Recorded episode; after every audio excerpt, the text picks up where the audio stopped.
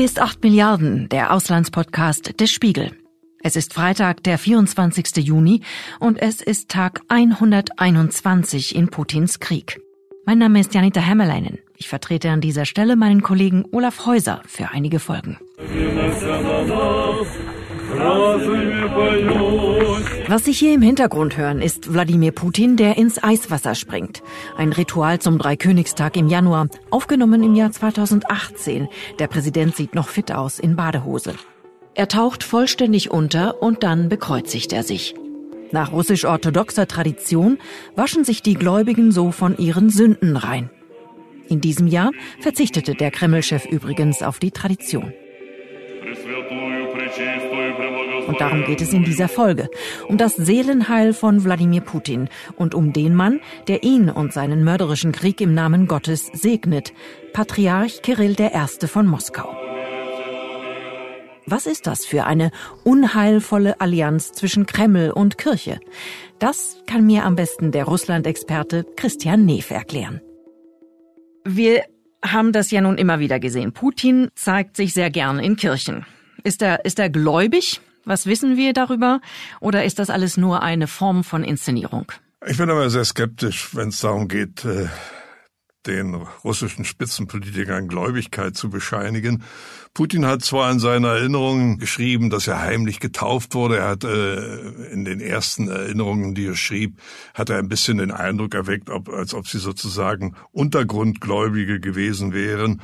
Ich glaube das nicht, nicht wirklich.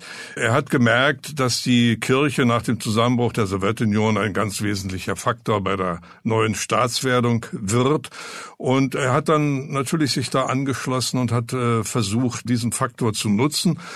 Und ich kann mich erinnern, dass sogar Kirill, über den wir ja reden wollen, der jetzige Patriarch, äh, uns gegenüber, als wir ihn mal besuchten, das war noch ein Jahr vor seinem, vor der Übernahme des Amtes, da war er noch Außenminister der Kirche, da hat er auf die Frage nach Putin gesagt, ja, ja, er würde sich schon wünschen, dass diese Spitzenpolitiker nicht nur ein oder zweimal im Jahr in die Kirche kommen, sondern das auch regelmäßig an jedem Sonntag tun. Also das war schon eine deutliche Kritik an dem, was wir nur eher als religiöse Mode bezeichnen in der russischen Führung. Ich würde also sehr skeptisch sein in dieser Hinsicht. Putins Bruder im Glauben, immer an seiner Seite, ist der Moskauer Patriarch Kirill I. Er ist eine gelinde gesagt schillernde Figur. Er segnet Putins Raketen, die russische Armee. 2012 bezeichnete der Patriarch Putins politisches Projekt als ein Wunder Gottes. Kirill I., eine der Hauptsäulen in Putins Machtgefüge. Sie haben es schon angesprochen, Sie haben ihn kennengelernt, ihn interviewt. Das ist eine Weile her. Damals war, war er, wie gesagt, Außenminister der Kirche 2008. Mich interessiert einfach, was für einen Eindruck hat er hinterlassen? Was ist das da für ein Mensch? Ja, vielleicht muss man sagen, er war in dem Moment noch ein anderer Mensch. Er war, wie gesagt, noch Außenminister und das war er schon 20 Jahre lang und er war bekannt als ein sehr ja, nach, nach, äh, wenn man nach kirchlichen Kriterien geht, als ein fast schon liberaler Geistlicher, sehr scharfsinnig, sehr gebildet. Man konnte mit ihm über alle möglichen Dinge reden. Es hat sich, glaube ich, eine Wandlung ihm vollzogen, natürlich mit dem Amt, als er Chef der russischen Kirche wurde, aber das ist natürlich ganz naheliegend.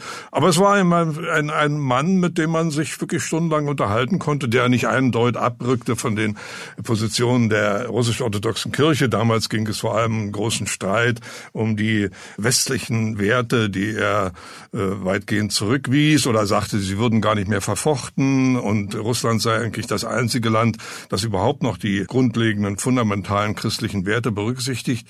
Das war natürlich schon sehr, eine sehr harte Debatte. Aber wie gesagt, wir hatten alle damals, wir waren ja mehrere Kollegen hier vom Spiegel, wir hatten alle damals doch äh, trotz allen Unterschieden einen sehr, ja, ich sage mal, einen sehr angenehmen Eindruck. Und heute wäre ein solches Gespräch nicht mehr möglich? Ich weiß nicht, ob es noch möglich wäre. Also die russisch-orthodoxe Kirche äh, hält sich ja sowieso auf Distanz, was die Medien betrifft. Aber Kirill hat natürlich äh, die Kirche in den letzten zwölf, dreizehn Jahren, da er Patriarch ist, äh, so nah an den Staat herangeführt, dass er wahrscheinlich auch gar kein Interesse mehr zeigen würde, mit Westlern in dieser Form zu reden. Und Kirill, der inzwischen ja nun den Ukraine-Krieg begrüßt und sagt, das ist eigentlich ein metaphysischer Kampf zwischen dem Guten und dem Bösen. Das Böse ist natürlich der Westen, der alle zivilen Werte verraten hat. Da wäre ein Gespräch heute in der Tat wahrscheinlich sehr, sehr schwierig. Wir wollen gegen niemanden kämpfen. Russland hat noch nie jemanden angegriffen. Russland habe niemanden angegriffen oder überfallen. Das ist die offizielle Verlautbarung und daran hält sich auch Patriarch Kirill, egal wie offensichtlich das Gegenteil sein mag.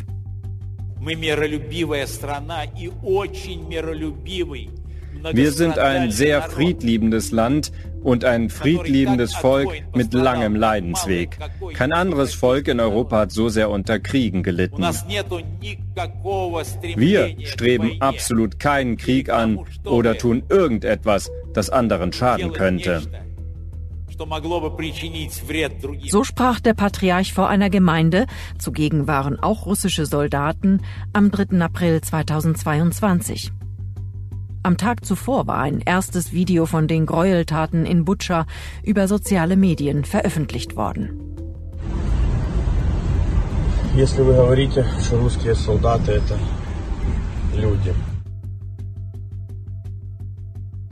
Wie wichtig ist denn das für Putin, diesen brutalen Angriffskrieg, muss man sagen, gegen die Ukraine von der Kirche absegnen zu lassen? Das ist schon sehr wichtig. Aber da müsste man jetzt auch in die Geschichte zurückgreifen, in die Kirchengeschichte, denn die russisch-orthodoxe Kirche hat in Russland immer eine ganz besondere Stellung gehabt. Also man kann das nicht vergleichen mit der Stellung der Kirchen in, in Westeuropa oder in anderen Ländern. Die russisch-orthodoxe Kirche war eine große Klammer zur Einheit des russischen Volkes. Eigentlich schon seit der Tatarenherrschaft, also seit dem Einfall der Mongolen im, im 13. Jahrhundert, 200 äh, Jahre lang war Russland ja praktisch ohne eine eigene Führung. Die Fürsten waren nicht in der Lage, die äh, Einheit äh, des Landes zu gewährleisten. Es konnte eigentlich nur die Kirche machen und die war wirklich der einigende Faktor in jener Zeit. Sie hielt das Volk zusammen und das ist auch die Zeit, wo eine ja, sagen wir mal, wo diese berühmte russische Volksfrömmigkeit entstanden ist, die ist eigentlich nur so in Russland gibt. Aber diese Frömmigkeit war fortan ein, ein ganz großer Wesenszug äh, dieses Landes.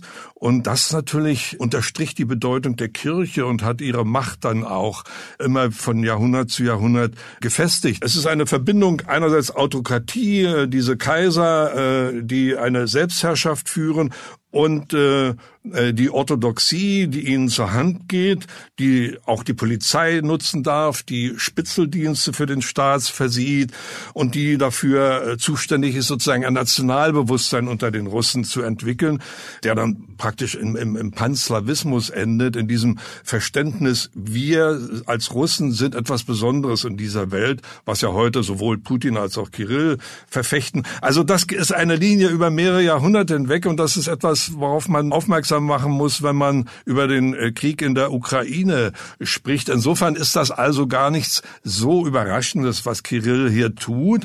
Er bezeichnet ja den russischen Überfall auf die Ukraine als die Verteidigung christlicher, traditioneller christlicher äh, Werte. Und äh, er geht ja so weit, das ist eigentlich absurd, wenn man das sieht, dass er dem, dem Chef der in der Ukraine kämpfenden russischen Nationalgarde, Solatov, äh, ein, ein, ein sehr grober, enger Vertrauter von äh, Putin, dass er dem überreicht in einer Moskauer Kathedrale eine Marienikone und sagt, möge dieses Bild junge Soldaten inspirieren, die den Eid ablegen und den Weg der Verteidigung des Vaterlandes einschlagen. Also das sind Dinge, wo man merkt, äh, die Kirche ist praktisch eins zu eins mit dem Staat verschmolzen unter Putin wieder. Mhm. Und inwiefern ist dieser Krieg dann tatsächlich auch so etwas wie ein heiliger Krieg? Ja, es ist einfach die Begründung, äh, dass hier christliche Werte verteidigt werden, dass hinter den Ukrainern, die ja nur benutzt werden vom Westen sozusagen, die, die bösen Werte stehen, der Teufel steht. Damit ist gemeint äh, der Liberalismus, die Individualität des westlichen Menschen, die Kirill natürlich verurteilt. Er sagt, das Typische für Russland ist der Kollektivgeist, der uns immer ausgezeichnet hat, während im Westen nur die Individualität zählt, der Geschäftssinn, das Gewinnstreben. Äh, das alles macht die Welt kaputt.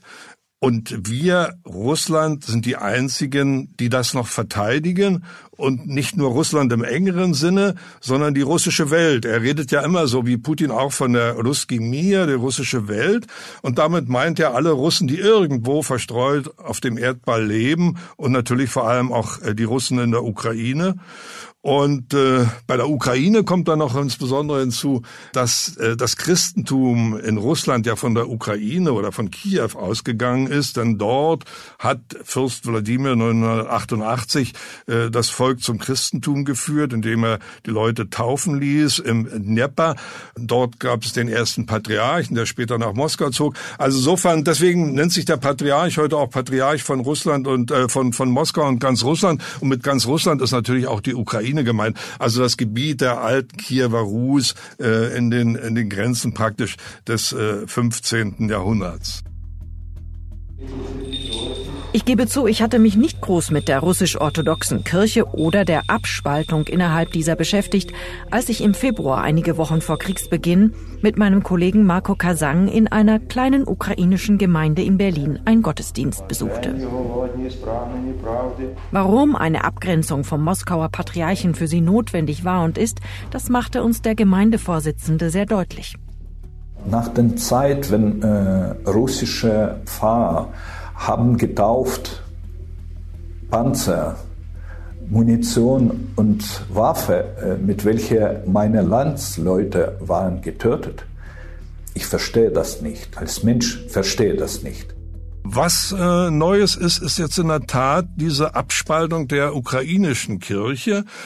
Und äh, das ist ein Schlag, der Kirill getroffen hat, denn er lebte natürlich davon, dass es mehrere tausend Gemeinden gab in der Ukraine, die sich dem Moskauer Patriarchat angeschlossen haben.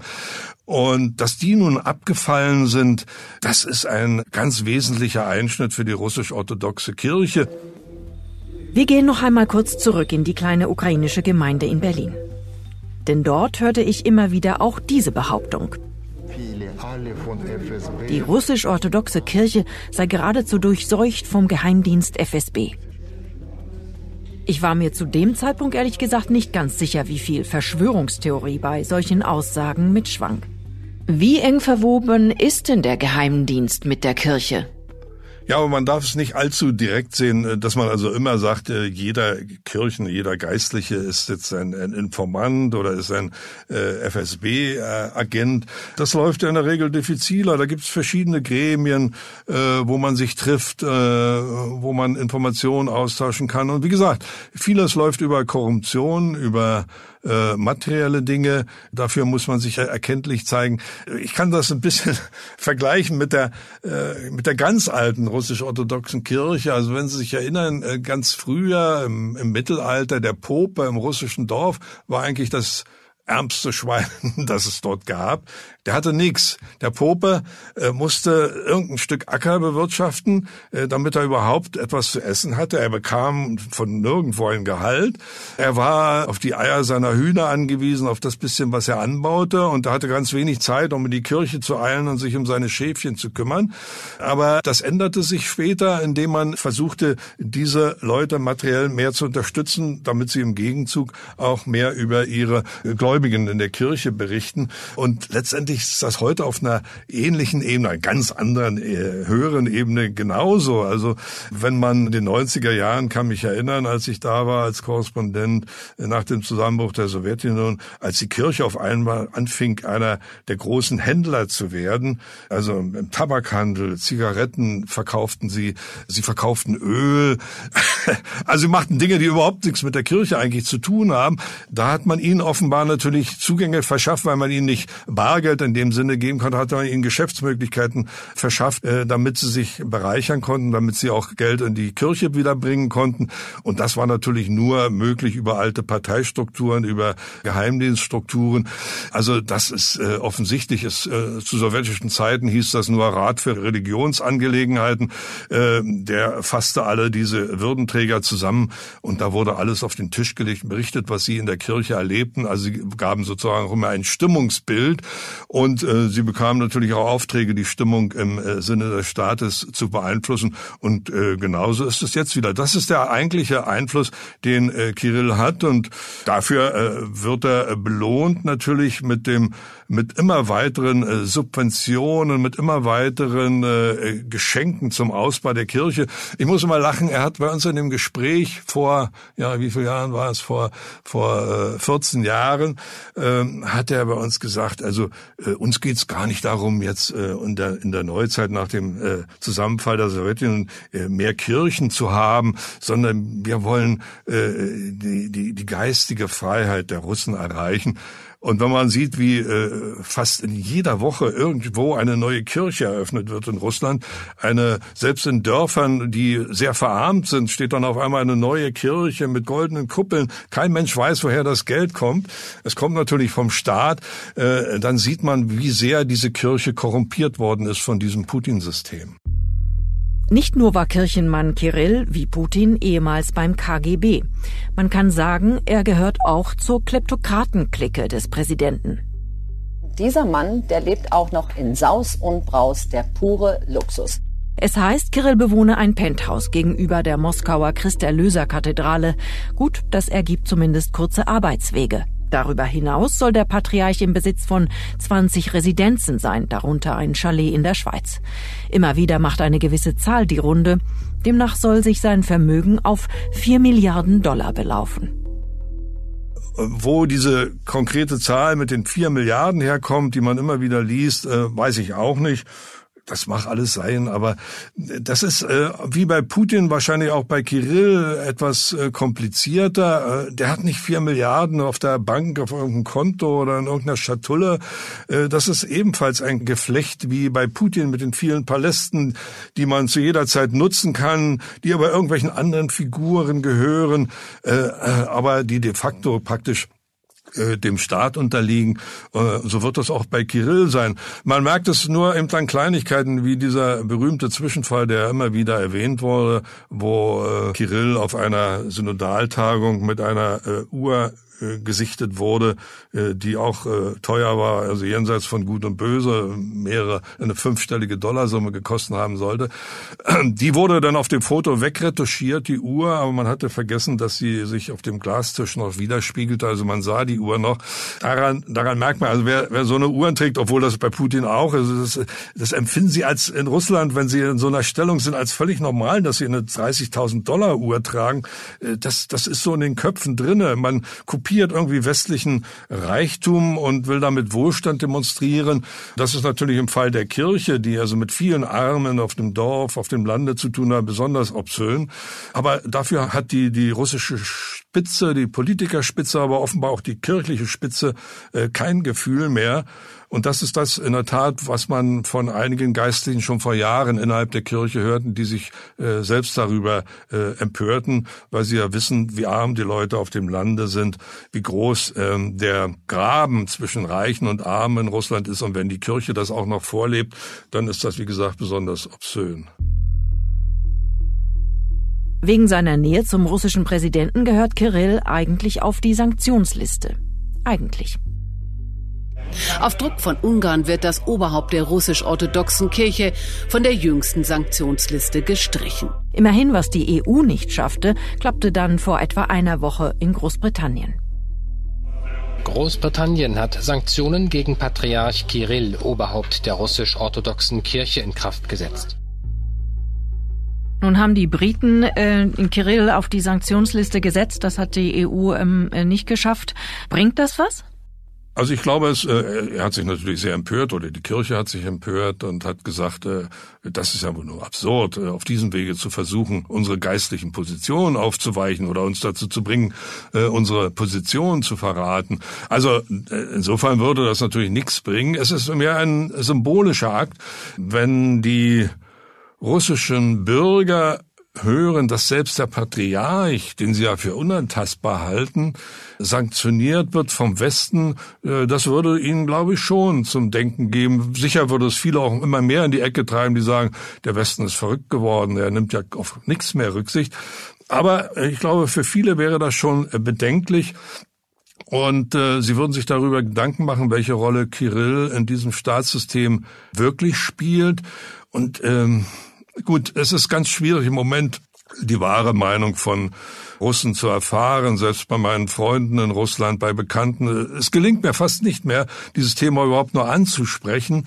Äh, aber ich kann mir schwer vorstellen, dass äh, vernünftige, intelligente Leute, die sehen, wie Kirill oder seine Untergebenen Kanonen äh, sozusagen mit heiligem Wasser besprühen und den Vernichtungskrieg in der Ukraine gutheißen, äh, dass sie das für normal halten, das kann ich mir nur schwer vorstellen. Aber es ist im Moment äh, nicht wirklich mehr herauszufinden, äh, was da wirklich gedacht wird. Eine Freundin in Kaliningrad lebt, und die jetzt eine Weile in Deutschland gewesen war, dann wieder zurückgereist ist und äh, schrieb mir, sie guckt sich um unter ihren Bekannten, äh, sie versteht sie nicht mehr. Dieses Volk, so schreibt sie, also ihr Volk, ist höchst eigenartig, es sei nur noch schwer zu begreifen. Петр I Северную войну 21 год вел. Und so ähnlich schwer tun wir es im Westen damit, den Gedankengängen von Wladimir Putin zu folgen. Wie vor kurzem, als er sich gut gelaunt vor einer Gruppe junger Unternehmerinnen und Unternehmern plötzlich mit Zar Peter dem Großen verglich. Wladimir Wladimirovich Putin. Seine Auftritte vermochte Putin schon immer mit viel zaristischem Pomp und Prunk gestalten. Er sieht sich offenkundig in einer langen historischen Ahnengalerie. Das zieht wiederum immer öfter die Frage nach Größenwahn nach sich. Und nicht nur das, im gleichen Atemzug wird schon einmal gerne über den Zustand seiner Psyche im Allgemeinen spekuliert. Was würden Sie sagen, Herr Neef, ist die Frage nach Putins psychischer Verfassung, die ja nun oft diskutiert wird, komplett verfehlt?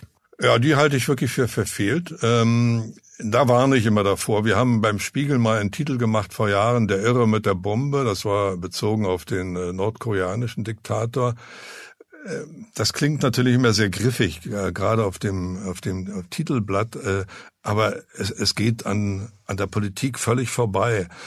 Das, was Putin macht, äh, kann man eher in der Tat mit dem Wort Größenwahn benennen. Aber es ist in sich stringent, es ist in sich, äh, wenn wir so wollen, rational. Denn er führt etwas fort, was äh, seit Jahrhunderten in Russland immer wieder gesagt wird. Deswegen äh, habe ich ja vorhin da schon mal darauf hingewiesen. Ich habe hier ein Buch eines sehr bekannten russlanddeutschen Schriftstellers äh, von vor 100 Jahren, Karl Nötzel. Äh, der war in Moskau geboren, lebte dann in Deutschland und hatte wie kein anderer zu jener Zeit die Russen studiert und der hat sich auch mit der russischen Kirche befestigt. Und äh, er hat auch formuliert, es gibt äh, die russische Kirche und auch die russische Führung, an dem Fall hier jetzt Putin, von dem wir reden, gibt ihren Bekennern das Bewusstsein einer fraglosen Überlegenheit vor allen anderen Menschen. Sie selbst, die Kirche, nennt sich ja die Rechtgläubige. Äh, das heißt also, ihre Anhänger seien auch die einzig wahren Christen. Und äh, so sieht es ja äh, Putin genauso. Er stimmt also genau in diesen Kanon ein und sagt, wir sind diejenigen, die das fortführen, was unsere Väter schon gemacht haben. Wir kämpfen für Gerechtigkeit in der Welt, wir kämpfen gegen den Faschismus. Der Faschismus erhebt wieder sein Haupt. Die westlichen Führungen sind im Prinzip Verteidiger von Nazis, denn die Ukrainer seien ja Nazis, also sie benutzen diesen Begriff Faschismus und Nazis ja völlig absurd, äh, auf eine absurde Weise. Also müssen wir auch äh, das, äh, unser Einflussgebiet immer mehr erweitern, um sozusagen die Grundlagen für unsere guten Ideen, für unsere Werte auszuweiten. Insofern äh, ist da eine gewisse Logik drin, auch wenn wir der nicht folgen können. Äh, wir müssen das Gebiet und wir müssen auch die Bevölkerung erweitern, äh, die in unserem Sinne handelt und müssen dem Westen endlich eine Niederlage beibringen, damit der, der uns jahrhundertelang verfolgt hat und jahrhundertelang uns vernichten wollte, endlich mal ja, wenn man so will, zerfällt. Und darauf beruht dann seine ganze Politik. Und äh, deswegen äh, versucht er, die EU auseinanderzutreiben, die NATO auseinanderzutreiben. Das ist alles äh, in sich nicht unlogisch. Nur von außen betrachtet natürlich äh, zum einen größenwahnsinnig, klar, weil er die Ressourcen gar nicht hat dazu, auch die wirtschaftlichen Ressourcen nicht. Insofern ist es Größenwahn. Aber es ist nicht wirklich überraschend, wenn man die Entwicklungen Russlands über die letzten Jahrhunderte hinweg sieht. Mhm. Und zum Schluss vielleicht noch der Blick in die Zukunft. Gibt es denn innerhalb der orthodoxen Weltkirche Kritik oder vielleicht sogar tatsächlich bedeutsamen Widerstand gegen Putin, welcher eventuell von Belang sein könnte? Ja, doch, ich glaube schon, das hat schon äh, Bedeutung. Es gibt diesen einen Appell, den orthodoxe Theologen nach Kriegsausbruch veröffentlicht haben, den auch immer mehr Leute unterschreiben. Also mittlerweile, glaube ich, 1500 Experten, die sagen, das, was die Kirche macht äh, äh, in, in Russland, äh, ist so nicht mehr zu vertreten. Sie muss endlich dieses Wort Ereignisse, das sie hat für den Krieg in der Ukraine, beiseite lassen und endlich offen darüber reden, was dort wirklich passiert. Und sie sagen etwas, was sie so früher nie gesagt haben, dass äh, das Moskauer Patriarchat den Krieg von Putin unterstützt, habe seine Ursache in einem religiösen Fundamentalismus, der die Nation über die Kirche stelle und totalitären Charakter trägt. Die, die Lehre von der russischen Welt, das sei eine Irrlehre. Und äh, all das, was, was sie verteufeln, nämlich Liberalismus, Globalisierung und Säkularismus, das äh, äh, sei alles vorgeschützt und äh, sie sagen etwas, was sie so früher auch nicht gesagt haben. Wir lehnen alle Regierungsformen ab, die den Staat vergöttern und die Kirche ihrer Freiheit berauben und äh, sehen jede Lehre als unorthodox ab, die eine einzelne Nation besondere Heiligkeit zuschreibt, egal ob sie griechisch, rumänisch, russisch, ukrainisch oder eine andere ist. Also so deutlich habe ich das noch nie gehört in dieser Kirchenwelt, die ja immer sehr, sehr vorsichtig ist. Aber das ist eine Position, die natürlich in, der, in, in Russland auch nicht wiedergegeben wurde. Man erfährt das natürlich nicht als einzelner Bürger dort, aber äh, es ist schon etwas, was das Moskauer Patriarchat äh, beeinflussen dürfte und äh, sicher ja von Putin zumindest bemerkt oder äh, notiert wird. Das war 8 Milliarden, der Auslandspodcast der Spiegel. Und noch ein Hinweis in eigener Sache. Wenn Ihnen dieser Podcast gefällt und Sie unsere journalistische Arbeit unterstützen möchten, dann können Sie das am besten als Spiegel Plus Abonnentin oder Abonnent. Denn Ihr Abo stärkt unser redaktionelles Angebot und ermöglicht so unabhängigen Journalismus und Meinungsvielfalt in Deutschland. Das geht ganz einfach auf unserer Website unter spiegel.de-abonnieren. Für nur einen Euro im ersten Monat stehen Ihnen alle Spiegel Plus Inhalte jederzeit zur Verfügung. Bei allen, die bereits ein Spiegel Plus Abo haben, möchten wir uns an dieser Stelle herzlich bedanken und wir wünschen Ihnen weiterhin viel Freude mit unserem Angebot. Und ich bedanke mich ganz herzlich bei Christian Neff, der uns immer wieder an seinem profunden Wissen über Russland teilhaben lässt. Bedanken möchte ich mich auch bei Philipp Fackler für die Postproduktion. Und danke an alle, die zugehört haben. Wenn Sie mögen, bis zum nächsten Mal.